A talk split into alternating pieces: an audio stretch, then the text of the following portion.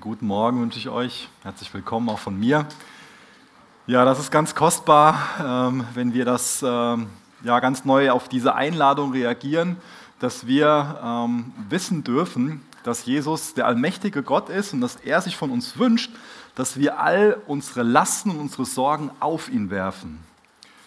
Aber es kann schon mal vorkommen, dass einfach Dinge in unserem Leben sind, dass das Sorgen und Lasten sind und wir für uns meinen, wir müssen alleine damit klarkommen und dass wir auf ganz viel Trost von Gott und auch von Geschwistern verzichten, weil wir uns irgendwie isolieren, einsam fühlen und irgendwie da gerade keinen kein Zugang zu Gott verspüren. Meinen, damit bin ich jetzt für mich ganz alleine. Ich finde das total kostbar, dass es da auch heute Morgen in unserem Predigtext drum geht. Ihr dürft gerne schon mal aufschlagen, 2. Korinther Kapitel 4 wollen wir uns heute Morgen ansehen. Ähm, der Römerbrief ist ja eher so ein Brief, ähm, den ich jetzt so als eine theologische Abhandlung bezeichnen würde. Ich liebe den Römerbrief, aber eine Sache, die ich im Korinther wirklich mag, ist, ist dass es ähm, nicht so ein, so ein äh, theologischer Essay ist, dass es nicht nur einzelne Lehrpunkte sind, die untereinander stehen, sondern und wo es dann wichtig ist, die, die richtig zu verstehen und auf unser Leben anzuwenden, sondern dass der Korinther quasi eher ja, sowas wie so ein biografischer Brief von dem Paulus ist. Der Paulus erzählt eher so aus seinem Leben. Ähm, ich stelle mir das so ein bisschen vor, ähm, das war damals nicht so, das weiß ich, aber da, wo ich heute schon mal sehr von profitiere, ist, wenn jemand, wenn so ein ganz ähm, äh, reifer, ähm, alter Mann, der Jesus liebt, so am, am Lagerfeuer sitzt und ähm, so das, das Herz aufmacht und jemand Jüngeren so an die Hand nimmt und man kann einfach viel ähm, viel Ehrliches aus dem Leben empfangen, die Höhen und die Tiefen so. Ähm, und ich glaube, in so einer Art und Weise, das ist eher das, das Herz, was hinter dem Korinther da ist, dass der den vieles so beschreibt aus seinem Leben. Und heute geht es viel um das Thema Entmutigung und es geht viel um das Thema Leid. Das ist was, was, dem, äh, was immer wieder eine Riesenrolle in dem Leben von dem Paulus spielt. Und deswegen ist ihm auch wichtig zu erzählen, wie er damit umgegangen ist und auch da zu erklären, was, ja, wie, wie, wie er durch, durch Leid auch an der Schwelle zur Entmutigung war. Aber ähm, lasst uns sehen im Text. Ich glaube, das ermutigt uns und, und rüstet uns auch zu, dass wir uns nicht entmutigen lassen, sondern ähm, dass wir sogar noch von Leid profitieren. Ich weiß, dass es gerade für Menschen, die, die ähm, ziemlich am Ende sind und, und, und ähm, so gerade tief durch müssen, ähm, kein, kein einfaches Wort ist, aber ich glaube, schlussendlich kann uns auch gerade das, was Paulus in dem Text beschreibt, echt dabei helfen, daran zu wachsen und vor allen Dingen, dass, dass Jesus trotzdem dadurch die Ehre bekommt und, und andere auch dadurch was vom Evangelium mitbekommen ähm, und andere ihn als denjenigen kennenlernen, von dem sie Schuld vergeben bekommen und der auch ihre Sorgen, ihre Last auf sich nimmt. Ich bete noch mit uns. Vater, ich bitte dich, dass du heute Morgen echt tief zu unseren Herzen sprichst. Ich danke dir, dass du der Gott allen Trostes bist. Und ich bitte dich, dass du unsere Herzen aufmachst für deinen Trost, öffnest für deine Hoffnung. Schenk du uns Vertrauen zu dir, Glauben in dich. Danke, dass du zu uns reden willst durch dein Wort. Du liebst es, dich zu offenbaren. Und du willst uns auch dabei helfen, äh, mit Leid umzugehen. Du willst uns davor bewahren, entmutigt zu werden, kraftlos zu werden und einfach nur zu, zu verzagen, Herr. Wir laden dich ein, dass du heute Morgen kommst und uns dienst, Herr. Amen. Ich lese mal heute Morgen aus dem vierten Kapitel 2. Korinther die ersten sechs Verse vor. Aus Gottes Wort. So sieht also der Dienst aus, den Gott uns in seinem Erbarmen übertragen hat. Und deshalb lassen wir uns nicht entmutigen. Wir haben uns bewusst entschieden, nicht mit unwürdigen Methoden zu arbeiten, bei denen wir das Licht des Tages scheuen müssten. Wir greifen nicht zu betrügerischen Mitteln und verfälschen Gottes Botschaft nicht. Im Gegenteil, weil wir uns Gott gegenüber verantwortlich wissen, machen wir die Wahrheit bekannt und gerade dadurch empfehlen wir uns dem Gewissen jedes einzelnen Menschen. Wenn das Evangelium, das wir verkünden, trotzdem wie mit einer Decke verhüllt ist, dann ist das bei denen der Fall, die verloren gehen, weil sie der Wahrheit keinen Glauben schenken. Der Gott dieser Welt hat sie mit Blindheit geschlagen, sodass ihr Verständnis verfinstert ist und sie den strahlenden Glanz des Evangeliums nicht sehen, den Glanz der Botschaft von der Herrlichkeit dessen, der Gottes Ebenbild ist, Christus. Bei unserer Verkündigung geht es schließlich nicht um uns, sondern um Jesus Christus, den Herrn.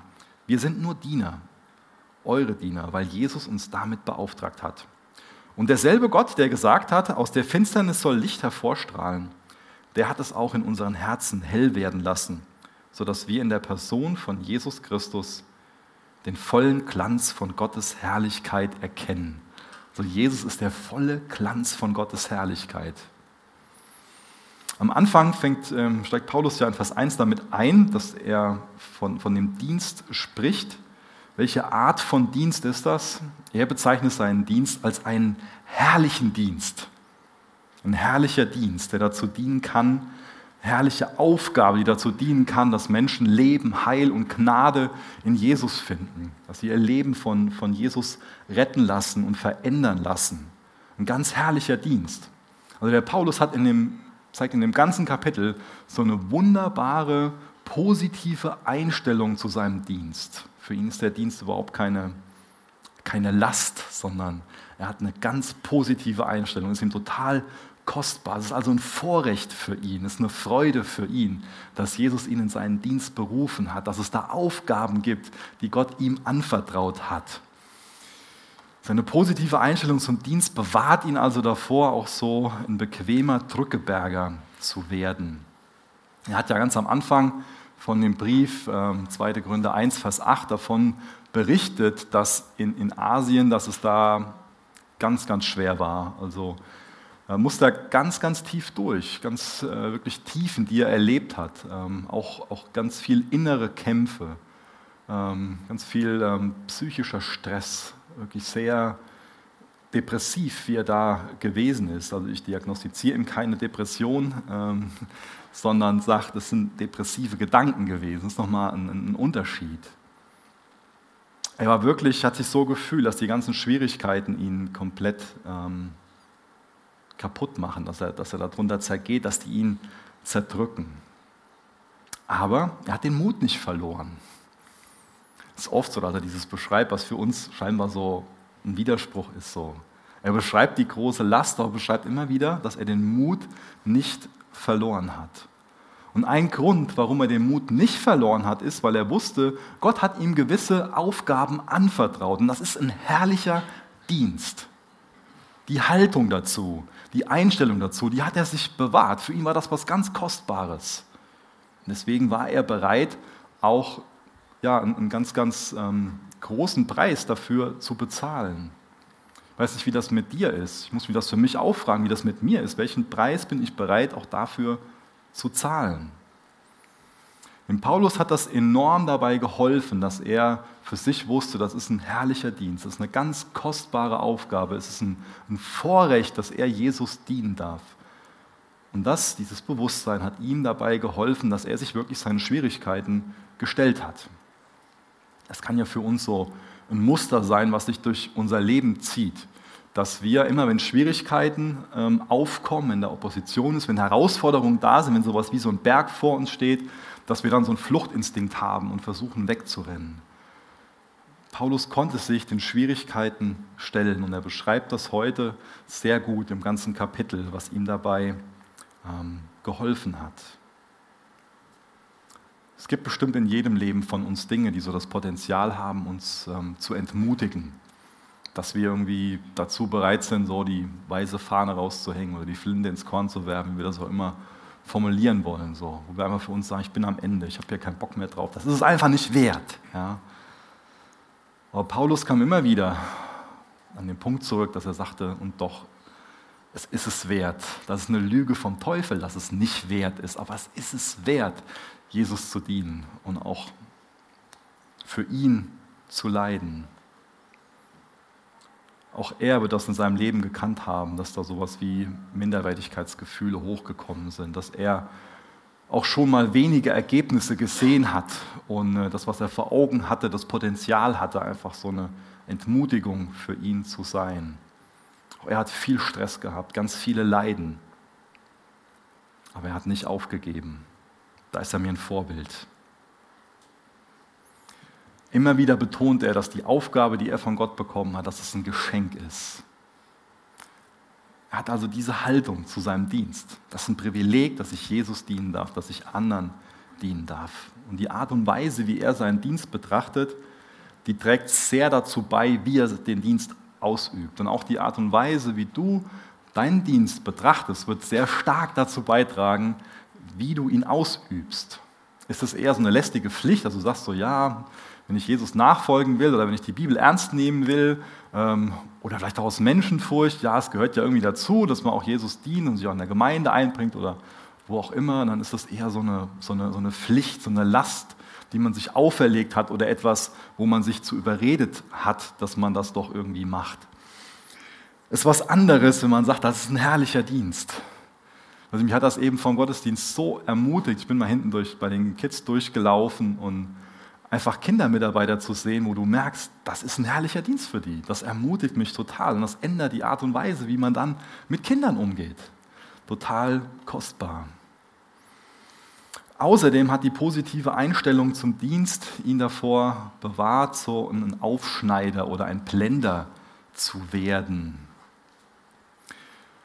Ich denke, mit der Bibel kann man, wenn man das unbedingt will, wenn man sie ähm, verdreht und aus dem Zusammenhang reißt, ähm, ziemlich alles scheinbar belegen. Ja. Es äh, ist Sprache und mit Sprache kann man immer in einer gewissen Weise so umgehen, dass sie vielleicht dann auch dazu verdreht wird, ähm, dass sie so den eigenen vorgefertigten Meinungen entspricht. Und das war damals ein großes Thema, das ist auch heute ein großes Thema. Im letzten Kapitel, Kapitel 3, ging es ja um die Judaisten, die in die Gemeinden gekommen sind und die dann gesagt haben, hier, ähm, Jesus alleine reicht nicht, sondern du brauchst Jesus und dann musst du noch gute Werke tun, dann wirst du gerettet. Ähm, das haben die auch mit der Schrift begründet. Und natürlich haben wir sie verdreht.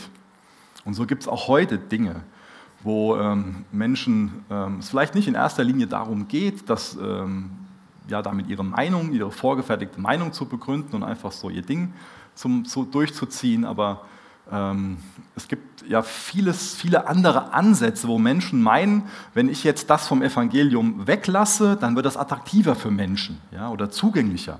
Oder wenn ich das und das da hinzufüge, ähm, dann ist das vielleicht zugänglicher für Menschen und dann entscheiden die sich eher Jesus nachzufolgen. Wenn ich jetzt allein nur an dieses äh, große Thema denke, dass es Menschen gibt, die predigen, ähm, wenn du Jesus nachfolgst und nur genug Glauben hast, dann wirst du immer reich sein und gesund sein. Ja, eine vollkommene Verdrehung des Evangeliums wird aber leider so gepredigt. Weil vielleicht Menschen meinen, ja, dann helfe ich anderen, Jesus anzunehmen. Und wahrscheinlich sind sie einfach selbst ver verblendet, was auch immer. Also ich brauche da keine, keine Mutmaßungen drüber zu machen, was die Motive sind. Oder es ist nur tragisch, dass das geschieht. Und Paulus geht simpel her und sagt hier, hört euch die, die Botschaft an, die ich predige. Das Evangelium ist aufrichtig, ehrlich, offen, wahrhaftig, das ist simpel, nachvollziehbar, das ist verständlich. Das ist eine schlichte Wahrheit, die ich euch mitgebe. Gott ist der Schöpfer, wir sind ihm Rechenschaft schuldig. Der Mensch hat sich dafür entschieden zu sündigen, dadurch sind wir Opfer und Täter im gleichen Maß. Aber Gott hat nicht aufgegeben. Gnade. Er setzt seinen Heilsplan um. Jesus starb für uns am Kreuz. Das nehmen wir im Glauben an und antworten mit dem Leben, was wir dann führen. Ein simples Evangelium, was Paulus immer wieder gepredigt hat. Kein ausgeklügeltes System von verborgenen Geheimnissen, sondern einfach die Botschaft, die auf Jesus zeigt und aufzeigt, dass er am Kreuz ausgerufen hat, es ist vollbracht. Den Glauben an ihn, das ist das, was er, was er predigt. Das heißt, er versteht sich nicht als eine Person, die sich jetzt immer wieder Mühe geben muss, den Korinthern und Ephesern und wem er auch sonst allem begegnet ist, ähm, irgendwie eine, besonders attraktive Botschaft oder neue Gedanken mit auf den Weg geben ähm, zu, zu müssen, sondern Paulus sieht sich als ein Herold. Das ist an sich das, was, was äh, Predigen äh, bedeutet, Herolden. Und das kennen wir heute nicht mehr so wirklich, was das ist, aber äh, ein Herold war einfach früher jemand, der eine Botschaft für einen König übermittelt hat. Und die gleiche Aufgabe haben, wir haben alle Christen, nicht nur ich als Pastor, wenn ich Gottes Wort predige, sondern ähm, alle Christen, wir haben ja die Aufgabe, Gottes Wort weiterzugeben. Das heißt, wir haben äh, die Aufgabe, die Königsbotschaft weiterzugeben. Und ähm, ein Herold, wie gesagt, der hatte nur die Aufgabe, das weiterzugeben, was der König ihm aufgetragen hatte. Das heißt, er durfte nichts weglassen, der durfte nichts hinzufügen, der brauchte sich auch nicht überlegen, was ist denn jetzt irgendwie, wie kann ich das denn attraktiver machen oder effektiver machen oder zugänglicher machen, sondern es war einfach klar als, als Herold, das, was der König dem und dem sagen will, das gebe ich weiter. Das ist unsere Aufgabe, das Wort Gottes als das Wort Gottes weiterzugeben. Wenn wir irgendwie meinen, wir können das Wort Gottes attraktiver oder relevanter machen, nehmen wir ihm jegliche Kraft. Das Wort Gottes ist das Herrliche. Und wir können das nicht irgendwie herrlicher machen oder aufpimpen oder was man da, wie man das auch immer nennen sollte, sondern einfach nur die Aufgabe, ganz simpel das Evangelium weiterzugeben. Das ist die herrliche, das ist die kraftvolle Botschaft zum Heil. Aber warum reagieren nicht mehr Menschen auf so ein herrliches Evangelium? Das ist heute eine Frage, ist auch die Frage, die Paulus bestimmt im Text im Hintergrund hatte. Ähm, deswegen schreibt er ja so, wie er, wie er schreibt. Ist der Prediger daran schuld? Das kann bestimmt hier und da möglich sein, dass man das nicht vernünftig erklärt oder andere Sachen. Ist das Evangelium an sich schuld? Auf keinen Fall. Hier geht es ja auch so um, um Licht. Strahlt denn die Sonne weniger hell, weil ein Blinder das nicht sieht? Johannes 3, Vers 20 lese ich kurz vor. Denn jeder, der Böses tut, der hasst das Licht. Er tritt nicht ins Licht, damit sein Tun nicht aufgedeckt wird. Hier wird ja was erklärt im Prinzip, was dazu führt, dass wir immer weniger dazu in der Lage sind, dass wir Licht wahrnehmen, dass unsere Herzen immer härter werden. Wir alle, ich glaube, an der Stelle ich keinem was Falsches, wir alle haben böse Dinge getan, für die wir uns schämen und die wir gerne im Dunkeln lassen, die wir gerne verstecken wollen, weil wir nicht bloßgestellt werden wollen. Und wenn wir Dinge einfach nur in der Finsternis so für uns geheim halten, dann wird es dazu führen, dass die Verblendung immer stärker ist. Und ich glaube, das, das, erfolgt oft einfach nur aufgrund von, von Lügen vom, vom Teufel. Ja? Du musst dich jetzt schämen, das trennt dich für immer von Gott, das bist der Einzige, der das, der das macht. Sag das auf keinen Fall den anderen, die werden dich nur bloßstellen. Und das sind alles sind Fragen oder Behauptungen, die dazu führen, dass wir nicht den Mut haben, die Gnade Gottes und die Vergebung Gottes in Anspruch zu nehmen. Und so bleiben wir dann im, im Finstern. Hier wird der Satan als Gott dieser Welt bezeichnet. Das ist natürlich nicht in einem ultimativen Sinn. Ähm, der Einzige, der wirklich Gott ist, ist der dreieinige Gott, der dreieine Gott der Bibel. Aber Gott dieser Welt ist eine Bezeichnung, soweit ich weiß, wird die hier zum äh, einzigen Mal in der Bibel verwendet, dass ähm, Satan in einer gewissen Art und Weise der vom Volk gewählte Herrscher ist. Denn wenn ich diesen Glaubenssätzen, die ich eben genannt habe, diesen Lügen, wenn ich den glaube, dann lasse ich Satan über mich herrschen. Und dann führt er sein Werk der Verblendung immer weiter fort. Satans Werk der Verblendung, das ist groß, aber Gottes Werk, Licht zu bringen, das ist wesentlich größer. Und ähm, dieses Licht bringen, das ist ein Vorgang, ähm, den, den Paulus ähm, quasi verbindet mit den ersten Seiten der Bibel. Ähm, also diese Wiedergeburt, wenn wir zum ersten Mal selbst Dinge ins Licht bringen, wiedergeboren werden durch den Glauben an Jesus, wenn wir ihm bekennen, dass wir Sünder sind, unser Vertrauen auf ihn setzen, dass er stellvertretend für uns am Kreuz starb. Das ist das, was Paulus mit einer Neuschöpfung ähm, ver vergleicht. 2. Gründer 5,17 wird das auch gut beschrieben. Ähm, das ist der gleiche Vorgang. Am Anfang war äh, die Erde wüst und leer. Und am Anfang sind wir als Menschen leer. Da ist eine Leere in uns. Und da muss ein Licht in unser Leben kommen, damit da eine Ordnung von dem stattfinden kann. und damit Gott unser Leben füllen kann mit einer neuen Schöpfung, damit er uns neu machen kann. Paulus hat das erlebt, dass dieses Licht in sein Leben kam. Der hat nicht Gott gesucht, sondern äh, ganz im Gegenteil. Er hat sich ganz bewusst gegen Jesus gestellt und ähm, war dann auf dem Weg und ähm, der Straße nach, nach Damaskus, wahrscheinlich auf dem Pferd und hat nur das Ziel gehabt, Christen zu verfolgen und äh, im Endeffekt zu äh, ermorden oder zumindest töten zu lassen. Das war sein Herz. Aber das Licht ist ihm erschienen und da fand eine Neuschöpfung in seinem Leben statt. Er wurde zum Kind Gottes. Auf einmal kam Licht in sein Leben. Und das Licht in sein Leben kam, hatte ganz viele Folgen. Dadurch hat er angefangen, selbst von diesem Licht zu erzählen. Das können wir uns mal einen Menschen vorstellen, der ähm, in seinem Zimmer sitzt, vor ihm ist ein riesengroßes Fenster, die Sonne scheint und er genießt das total, dass die Sonne scheint, ähm, wie ihr wahrscheinlich gerade hier vorne, die hier am Fenster sitzt, das genießt, dass die Sonne scheint. Ich hoffe, es wird nicht zu anstrengend. Und die Person findet das total toll und denkt sich dann, hm, das will ich jetzt so einfach ähm, für mich genießen. Ich ziehe mir jetzt die Vorhänge zu, um das ganze Licht bei mir so zu, zu speichern damit, das, äh, ja, damit ich einfach möglichst viel davon habe. Äh, was macht denn die Person, wenn die das Licht einfach für sich behalten will und die Vorhänge zuzieht? Ich sitze auf einmal im Finstern. Ich glaube, das ist ein wichtiges Prinzip, dass wir das kennenlernen. Das Licht, was Gott uns gibt, das sollten wir weitergeben, weiter leuchten lassen, damit es auch anderen dient und andere ins Licht führt. Deswegen will ich uns Mut machen, dass wir echt treu mit dem sind, was Jesus in unserem Leben tut. Dass wenn er uns ähm, in einer gewissen Art und Weise begegnet, eine Erkenntnis schenkt, ähm, und äh, wir können da zeugnishaft von erzählen, egal ob das jetzt für uns eine kleine Sache zu sein scheint oder eine größere.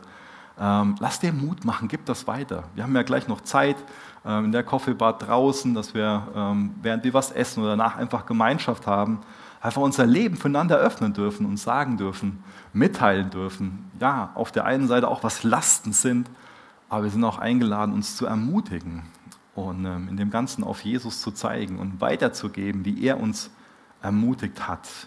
Erzähl das, lass dir Mut machen. Verse 5 bis 6, der Paulus behält seine positive Einstellung zum Dienst, er bewahrt die ähm, oder diese positive Einstellung bewahrt ihn davor, ein Selbstdarsteller zu werden. Wichtiger Punkt. Ähm, ich habe mal ähm, so eine, eine, peinliche Begegnung gehabt, war mir ziemlich unangenehm und zwar war das während meinem Studium, wo ich ähm, mich einem Professor vorstellen musste und äh, das war unsere erste Begegnung und das heißt, ich kannte den nicht, habe dann natürlich mal bei Google nachgeguckt, wie der gute Mann aussieht. Problem war nur, dass das Bild 20 Jahre alt war und ähm, ich dann zu einem Studenten hingegangen bin und den dann als den Professor so und so begrüßt habe, naja, dann äh, war erstmal Gelächter da ähm, und er hat mir dann gesagt, nee, das ist der und der. Und das war dem Paulus total wichtig, damit ihr das, den Link versteht. Der Paulus wollte nicht als der Oberste da gesehen werden. Ich meine, als Apostel hat, war ja ein gewisses Potenzial, vor allem bei den Korinthern, die das ähm, total liebten, so, ja, oh, das ist der Paulus, das ist der Apollos, wo diese Grüppchen gab und Menschen verherrlicht wurden. Ähm, das hätte dem Paulus ja auch ziemlich Bauchpinseln können. Also die sagt so, oh, ist ja schön so, dass ich jetzt hier als der Oberste wahrgenommen werde. Aber da geht es dem Paulus überhaupt nicht drum, sondern er sieht sich als ein Assistent oder ein Sekretär oder wie man ihn immer bezeichnen will. Er sagt, es geht nicht um mich, ich stelle nicht mich in den Mittelpunkt, sondern ich bin quasi so ein, ein Assistent, ein Sekretär, der einfach Leute willkommen heißt und sagt, das ist Jesus. Ähm, er will sich nicht selbst vorstellen, in den Vordergrund drücken, sondern sagt, es geht mir um Jesus. Das ist ein wunderbarer, ein herrlicher Dienst, der uns allen anvertraut ist, dass wir uns nicht in den Mittelpunkt drängen müssen, sondern dass wir hergehen können, hier, den will ich dir vorstellen, Jesus, der ist wunderbar. Darin sehen wir Gottes Herrlichkeit. Schau aufs Kreuz, das ist selbstlose Liebe, dass jemand für seine Feinde stirbt, der einfach nur die Herrlichkeit im Himmel haben könnte, der, alles Leid hat er um Willen auf sich genommen. Da gab es keine Notwendigkeit zu. Das ist, das ist Gnade. Wir selbst haben schon mal den Instinkt, dass wir zu versuchen, möglichst viel Leid zu vermeiden, wegzurennen. Für Jesus wäre das möglich gewesen. Ich meine, für uns ist es nicht möglich, allem Leid aus dem Weg zu gehen, aber für Jesus wäre es möglich gewesen, einfach nur bei seinem Vater im Himmel zu sein.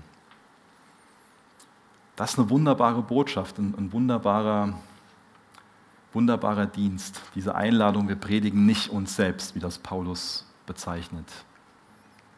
Jetzt nicht auf eine Kanzel gestellt, von Publikum geklettert, um da irgendwie auf sich zu zeigen. Sondern er zeigt auf Jesus, er stellt ihn in den Mittelpunkt. Und so predigt er auch kein Evangelium ähm, der moralischen Reform, dass er predigt keine Liste von, von Regeln, die man befolgen muss, so um mit Gott ins Reine zu kommen, sondern er hat einfach nur Jesus vorgestellt. Er hat einfach nur Jesus gepredigt. Sein Ziel war also nicht, das ähm, primär Menschen moralisch zu verändern, sondern sein Ziel war einfach, Menschen zu Jesus zu bringen.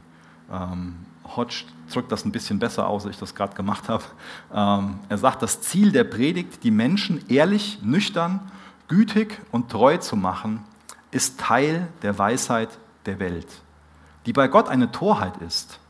Es ist der Versuch, Früchte ohne Bäume zu züchten. Wichtiges Bild. Früchte ohne Bäume zu züchten. Wenn ein Mensch dazu gebracht wird, Jesus als Herrn anzuerkennen und ihn als solchen zu lieben und anzubeten, dann wird er wie Christus. Das ist also nochmal das aufgegriffen, wo es in Kapitel 3 drum geht, in dem neuen Bund dass er uns ein neues Herz gibt, eine neue Schöpfung und von innen nach außen verändert. Vers 7 bis Vers 12 aus dem vierten Kapitel von 2. Korinther. Wir allerdings sind für diesen kostbaren Schatz, der uns anvertraut ist, nur wie zerbrechliche Gefäße denn es soll deutlich werden, dass die alles überragende Kraft, die in unserem Leben wirksam ist, Gottes Kraft ist und nicht aus uns selbst kommt. Von allen Seiten dringen Schwierigkeiten auf uns ein, doch werden wir nicht erdrückt. Oft wissen wir nicht mehr weiter und doch verzweifeln wir nicht. Wir werden verfolgt und sind doch nicht verlassen. Wir werden zu Boden geworfen und kommen doch nicht um. Auf Schritt und Tritt erfahren wir am eigenen Leib, was es heißt, am Sterben Jesu teilzuhaben. Aber gerade auf diese Weise soll auch sichtbar werden, dass wir schon jetzt in unserem irdischen Dasein am Leben des auferstandenen Jesus teilhaben. Ja, mitten im Leben sind wir um Jesu willen ständig dem Tod ausgeliefert. Und eben dadurch soll sich in unserem sterblichen Dasein zeigen, dass wir auch am Leben von Jesus Anteil haben. Unser Dienst bringt es also mit sich, dass an uns der Tod zur Auswirkung kommt. Aber er führt auch dazu, dass an euch das Leben wirksam ist. Er beschreibt Nachfolger von Jesus so als ein Tongefäß. Und in diesen Ton, in diese Tongefäße gibt Gott einfach einen unfassbar wertvollen Schatz. Durch den Inhalt wird das Tongefäß so kostbar. Wer von uns ist denn würdig, so ein Gefäß für Gottes Licht und Gottes Herrlichkeit zu sein. Keiner von uns ist würdig, ein Gefäß für Gottes Licht und Herrlichkeit zu sein. Da ist der klügste Mensch nicht klug genug, der reinste Mensch nicht rein genug, der geistlichste Mensch nicht geistlich genug, der talentierteste ist nicht talentiert genug. Und ich könnte jetzt noch beliebig weitermachen. Wir alle haben eine Gemeinsamkeit. Wir sind zerbrechliche Tontöpfe, die einen unfassbar kostbaren Schatz beherbergen können. Was mir Mut macht, ist, dass es Jesus nicht peinlich war, selbst zu so einem zerbrechlichen Tongefäß zu werden. Gott hat sich auch nicht geschämt, Tongefäße wie uns zu benutzen. Wie können wir so verhindern, dass wir aufgeben? Indem wir uns daran erinnern, was Gott für einen herrlichen Schatz da hineingelegt hat. Warum legt denn Gott so einen kostbaren Schatz in so zerbrechliche Gefäße? Ein Grund, den Paulus aufführt, ist, damit man nicht dem Gefäß die Ehre gibt, sondern für allen klar ist, das ist die Kraft Gottes. Ja? Macht Sinn. Wir wollen ja anderen auch dabei helfen, Jesus zu sehen und wollen uns nicht selbst vermarkten oder im Mittelpunkt stehen. Wir alle sind zerbrechliche Gefäße, aber wir wollen gerne stark und schön sein. Auf unsere Kraft vertrauen und keine Hilfe brauchen. Auf Gottes Kraft wollen wir vielleicht schon mal nicht angewiesen sein. Und auf Leiden verzichten wir auch gerne. Zerbrechlich sein, das ist ja keiner gerne. Aber Paulus erklärt uns hier, dass Leid Leben hervorbringen kann. Das ist vielleicht eine ganz unpopuläre Wahrheit, aber ich glaube eine ganz befreiende und eine ganz, ganz wichtige Wahrheit. Vielleicht halten wir schon mal körperliche Gesundheit für wesentlich wichtiger als Heiligkeit, als unseren Charakter, als unseren Glauben, unser Vertrauen auf Jesus. Aber wenn wir uns selbst sterben, was für keinen ein einfacher Prozess ist, zu sterben macht keine Freude, ist nichts Angenehmes, ist nichts Schönes dran, aber es ist was Fruchtbares, sich selbst zu sterben. Das Kreuz auf uns zu nehmen, sich selbst zu verleugnen. Das ist die Berufung von jedem Christen, muss uns klar sein. Der Prozess ist nichts Schönes, aber es wird Schönes dadurch gewirkt, wenn man Jesus ähnlicher wird und mehr von ihm weitergibt. Und das ist wichtig, dass wir das in Prüfungen wissen, dass wir uns daran erinnern, dass Gott viel Gutes dadurch wirken kann, dass er es wirken kann, dass Jesus dadurch verherrlicht wird. Gerade Menschen, die in großem Leid auf Jesus vertrauen, sind oft sehr wirksam als Licht und Salz in dieser Welt. Einfach ein Zeugnis, was auf Jesus zeigt und was ähm, anderen dabei hilft, ihn als das Leben, ihn als die Rettung anzunehmen. Korinther, die hatten so die Tendenz, dass die sich das Gefäß angesehen haben, sich Paulus angesehen haben und gesagt haben, hat, ständig hat er nur Probleme. Ja? Und die Art und Weise, wie der spricht, ist auch rhetorisch nicht so ausgefeilt wie die anderen, die wir so mögen. Und dann guckt ihr noch das in seinem Leben an, das in seinem Leben an. Wenn der Umschlag so ist, wenn das Gefäß so ist, dann kann, kann es auch keinen Gott geben, der da einen kostbaren Inhalt reinlegt. Das war ihr Denken. Und es war so falsch. Paulus wurde oft hart bedrängt, aber er wurde nicht erdrückt. Für ihn wäre es ein leichtes gewesen, bei der ganzen Opposition, bei den ganzen Hindernissen, bei dem, was alles vor ihm stand, einfach die Flinte ins Korn zu werfen, trostlos daran zu verzagen, kaputt zu gehen, depressiv zu werden. Aber er schreibt immer wieder, doch nicht erdrückt. Es mag für uns sich so anfühlen, dass wir gerade erdrückt werden. Und da ist es so wichtig, Gottes Wort zu kennen, was uns Leben bringt, was uns Hoffnung bringt. Dass wir von Paulus hören, doch nicht erdrückt. Jesus hat gesagt, seid guten Mutes, ich habe die Welt überwunden. Das sind kostbare Wahrheiten, an die wir uns klammern dürfen die uns daran hindern werden, dass wir total entmutigt sind und daran kaputt gehen. Und es ist kostbar, dass wir das von einem Paulus hören, der selbst mit Leiden vertraut ist. Es ist ja keiner, der nur eine Theorie drüber spricht und jetzt so eine Abhandlung macht über eine Sache, wo er selbst keine Ahnung von hat, sondern Paulus ist damit vertraut. Und er bringt uns bei, dass wir vielleicht oft diese Tendenz haben, wir wollen das Leben Jesu haben, die Auferstehungskraft in unserem Leben verspüren. Aber was kam denn vor der Auferstehung? Vor der Auferstehungskraft kam ganz viel Leid in Jesu Leben, kam Tod in Jesu Leben. Und ich glaube, ohne den Tod Jesu zu erfahren, können wir nicht wirklich in der Tiefe des Lebens Jesu erfahren. Vers 13 bis zum Ende von diesem Kapitel. In der Schrift heißt es, ich habe mein Vertrauen auf Gott gesetzt, darum habe ich geredet. Der Glaube, der aus diesen Worten spricht, erfüllt auch uns. Auch wir vertrauen auf Gott. Und deshalb lassen wir uns nicht davon abhalten zu reden und das Evangelium zu verkünden. Denn wir wissen, der, der Jesus, den Herrn, von den Toten auferweckt hat, wird auch uns auferwecken. Wir sind ja mit Jesus verbunden und wird uns dann zusammen mit euch vor sich treten lassen. Ja, unser ganzer Dienst geschieht für euch, denn Gottes Gnade soll immer mehr Menschen erreichen, damit dann auch eine ständig wachsende Zahl Gott dankt und ihm die Ehre gibt. Das war sein Ziel, ja, eine ständig wachsende Zahl soll Gott danken, ihm die Ehre geben.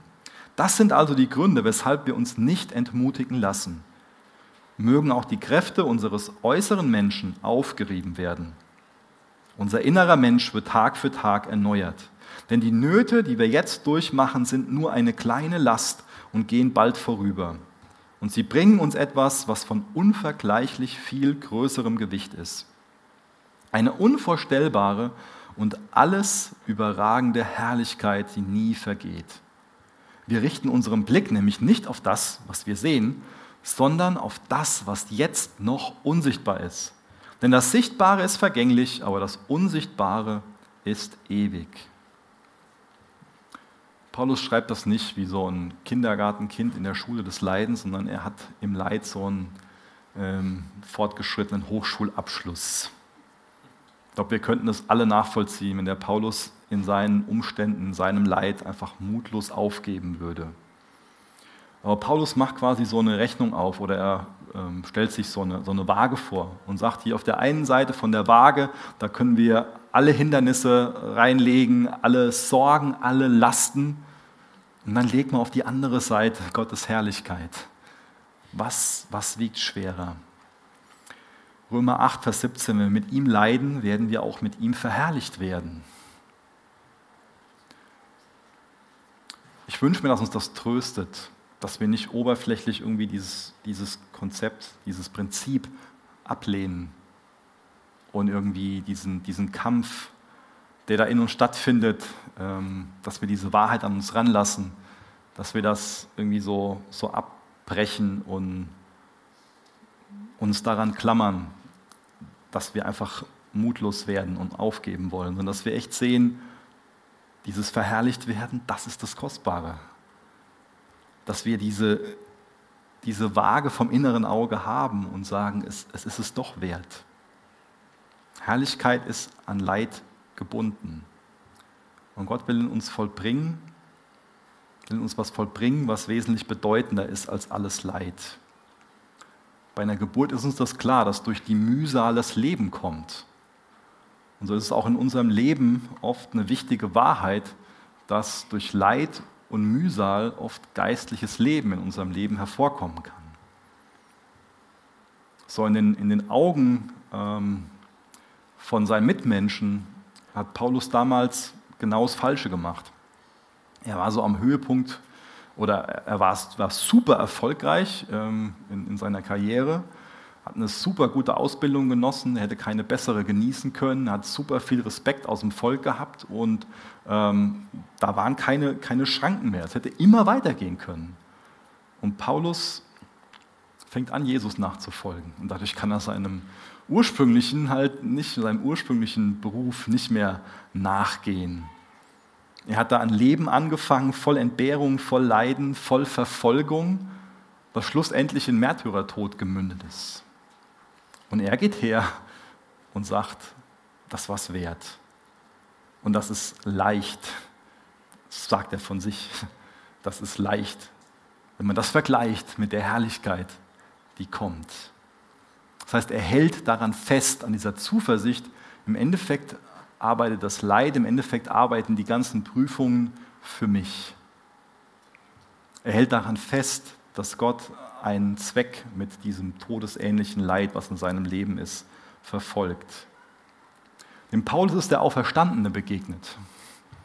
Und deswegen hat er sich nicht von dem Tod entmutigen lassen, weil er weiß, dass die Auferstehungskraft und die Möglichkeiten Gottes immer größer sind als der Tod, als jegliches Leid.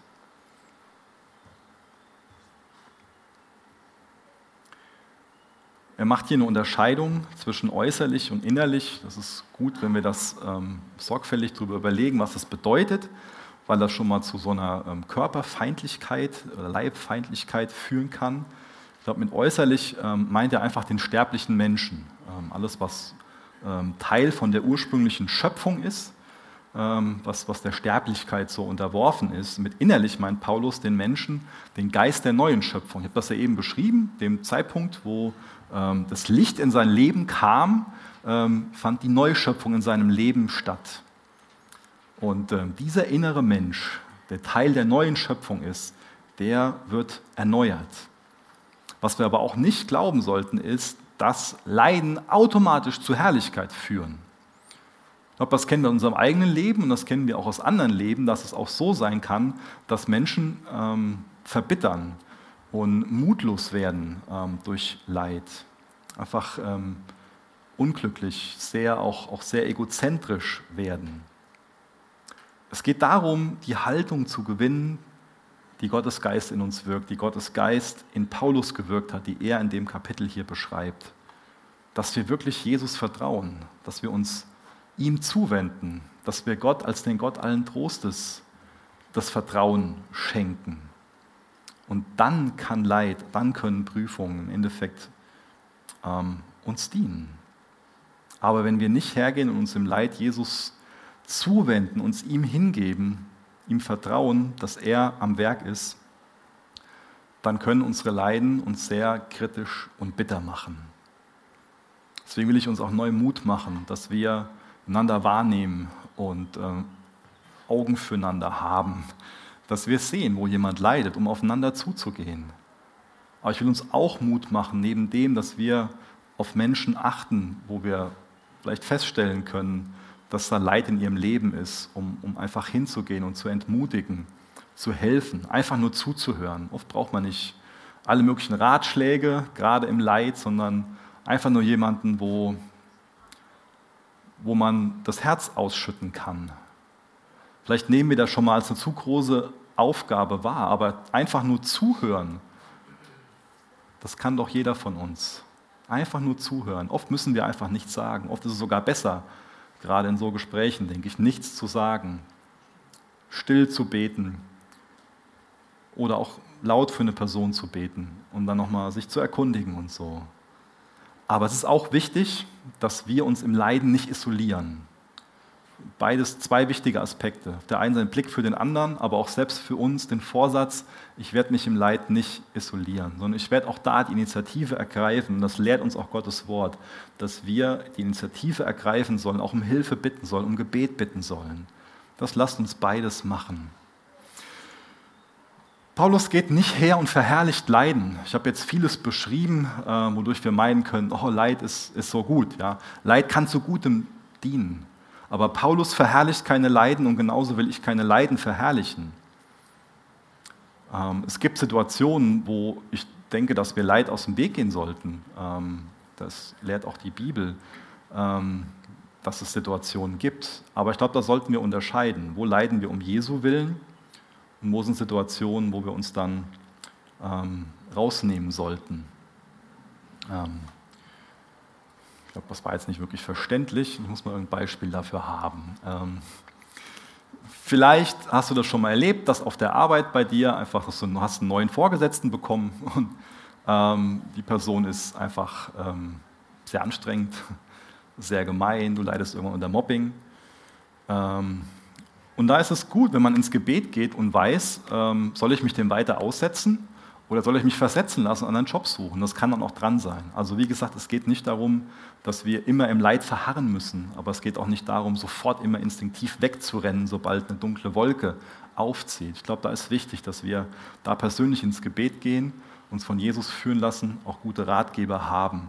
Ähm, und natürlich sind wir eingeladen, auch gerade in Krankheit, gerade in Leid, dass wir ähm, auch um Befreiung beten, aber auch darauf vertrauen, dass Gott es schon führen wird, dass er es schon gut machen wird und nicht darauf angewiesen zu sein, dass er so handelt, wie wir das gerade wollen. Paulus hat die Zuversicht, er, muss, er hat ja nichts vom, vom Leben und vom Tod zu befürchten. Wenn Jesus so den, den Tod, den letzten Feind besiegt hat, warum muss er dann noch was anderes fürchten? Das ist die wunderbare Nachricht des Evangeliums. Oft tun wir als Menschen vielleicht viel dafür, dass wir äh, nicht über den Tod nachdenken müssen. Aber ich glaube, solange wir nicht auf den Tod vorbereitet sind, sind wir auch nicht wirklich auf das Leben vorbereitet. Der Tod ist eine Realität. Jeder von uns muss sterben. Aber die freudige Botschaft des Evangeliums ist, dass Jesu über den Tod gesiegt hat. Und er will uns Gnade für den täglichen Bedarf geben, jeden Tag neu. Vielleicht versuchen wir schon mal Gnade in unserem Leben so zu horten, um das dann für Notfälle aufzusparen. Ich glaube, Gott gibt uns jeden Tag aufs Neue die Gnade, die Kraft, die wir brauchen. Ähm, ich habe einen Satz gelesen, den fand ich ganz interessant. Ähm, der lautet, Meter für Meter ist das Leben hart, Zentimeter für Zentimeter ist das Leben viel einfacher. Ich glaube, da wird eine, eine, eine äh, Wahrheit weitergegeben. Wenn wir meinen, wir können für die nächsten 20 Jahre uns mit allem absichern, wir müssen alles wissen und so, dann können wir irgendwie daran kaputt gehen. Aber wenn wir lernen, wie Jesus von Tag zu Tag zu leben, äh, wir von ihm neu hören, ja, jeder Tag hat seines Übels genug, ähm, und darauf zu vertrauen, Jesus gibt mir heute die Gnade, gibt mir an gewissen Tagen auch nicht nur heute, sondern von Minute zu Minute, von Stunde zu Stunde die Gnade, die ich brauche. Es ist vielleicht so, dass wir dann anders leben können, hoffnungsvoller leben können. Und ganz am Ende ist mir es wichtig noch zu sagen, ähm, wie sieht das denn mit Jesus aus? Ist er denn Gott, der ähm, alles Leid von sich gehalten hat? Oder welche Perspektive hatte er aufs Leid? Jesus ist ein Mann der Leiden, mit Leid vertraut. Warum ist er mit Leid vertraut? Aus Liebe zu dir, aus Liebe zu mir. Gottes Ebenbild ist in Christus, haben wir ganz am Anfang von dem Text gelesen. Also wer den Sohn gesehen hat, den Vater gesehen. Wir sehen, wozu Jesus bereit war. Er war bereit, dieses Leid auf sich zu nehmen. Und ich glaube, das ist auch der Zusammenhang, in dem wir das ganze Kapitel besser verstehen und was uns dabei helfen kann, mit Leid, mit Herausforderungen, mit Entmutigung anders umzugehen. Nicht bitter zu werden, sondern echt ein Zeugnis zu sein, auf Jesus zu schauen. Deswegen will ich uns darin ermutigen, dass wir lernen, das Leben Zentimeter für Zentimeter im Vertrauen auf Jesus zu leben. Wenn ihr mögt, könnt ihr gerne noch mit mir aufstehen. Ich will noch mit uns beten.